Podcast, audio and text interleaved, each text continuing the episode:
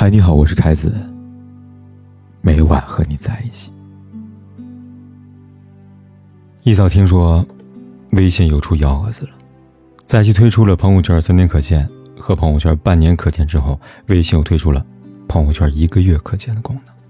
原以为这样看起来缺乏创意的新功能，一定会引来不少的冷嘲热讽吧？翻翻评论，却发现大家呢对这项新功能竟然出乎意料的欢迎。我一朋友，专门还发了朋友圈说明。他说：“今天开始设置一个月可见了，不针对任何人，请大家不要介意。如果呢，你们在三十天内想到来看我，那我们是好朋友；而如果呢，你在三十天后再想到来看我，对不起，请原谅我的朋友圈那条灰线，我们只是普通朋友。”这话听起来扎心，却很有道理。我们常说社交距离，通常指空间距离。从社交空间距离来看，两个有关系亲密的人，可以勾肩搭背、相互拥抱、说悄悄话，而普通关系一般保持在四十五厘米以外。其实，社交除了空间距离，也有时间距离。这个时间距离，就是三十天。两个有关系亲密的人。一定会在三十天内想到对方，关注到对方，或者相互点赞和评论。这是一份亲密关系里的正常需求。而一旦超过了三十天毫无互动，那就真的不需要来看我了。一个月，三十天，说长不长，说短不短，就像社交距离里的四十五厘米，很适宜的时间和距离。对亲密好友和爱人来说不会生疏，对不太熟络的人呢，则保持着分寸感，让自己舒服，让别人不尴尬，就是最美好的社交距离了。我愿意对你开放三十天时间，等你想起我。在这三十天里，只要你有过一次偶尔想到我，希望了解我的近况，翻过我的照片，看过我的心情，随手给我点个赞。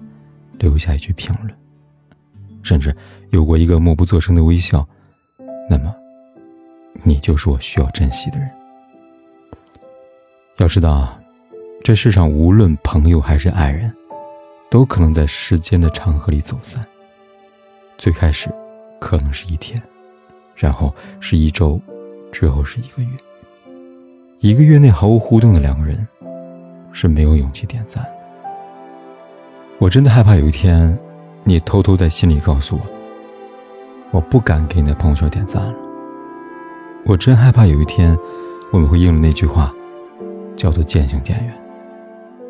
任何一种思念都有保质期，它的保质期是三十天。思念像一颗糖，即使吃的时候很甜，而思念的保质期一过，过分亲密的试探，就会变成冒昧和尴尬。就像朋友圈里边的一道浅浅的灰线，真的没有谁会一直在原地等你。就像我身边那对情侣，女孩对男孩很好，男孩却习惯说：“你等我。”比如，等我把游戏打完就哄你，等我事业有成了就带你见家长，等你怀上孩子就娶你。终于，女孩不愿再等了。哪怕等着他将来的是万般的宠爱和富贵，他告诉他：“你知道吗？等待是这个世界上最卑微的东西。原本哭着想要的东西，在需要哭着等到之后，往往就不想要了。感情尤其如此。电视剧《三生三世》里的夜华和素素发誓要生生世世做夫妻。”素素被人冤枉羞辱，一直被夺去了眼睛。夜华却只会说：“你等我，等我做了太子，让你做太子妃，就再也没人敢欺负你了。”他真的可以等，但他不愿意再等了。爱一等的太久，就成了施舍，连自己都会觉得很卑微吧。于是，他纵身一跃。下了诛仙台，脑海里回荡的不过是结婚那日的话：“你若负了我，我便弃了你；你若让我等得太久，我便不再等你了。这是一个人在感情世界里最后的尊严和骄傲，哪怕他除此之外已经一无所有。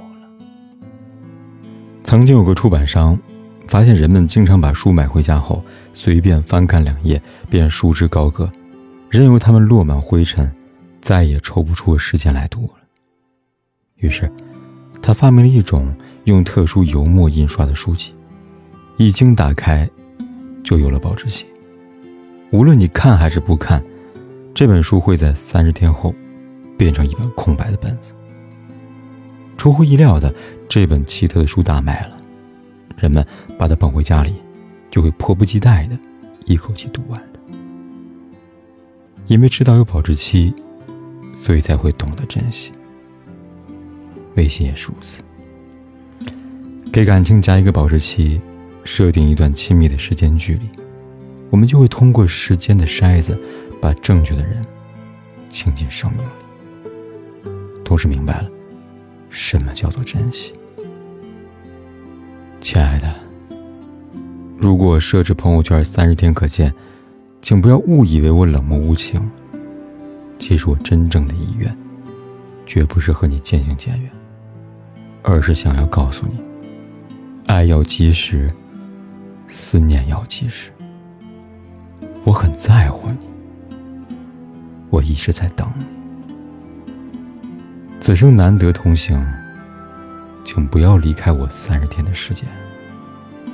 我希望和你的关系永远是正在进行时，所以让我们不要相互走丢，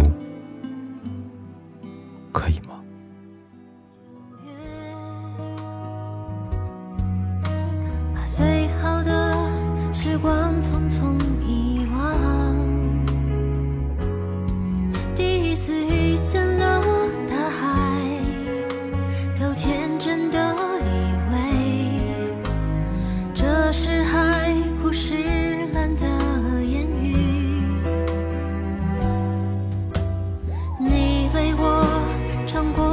骄傲的歌。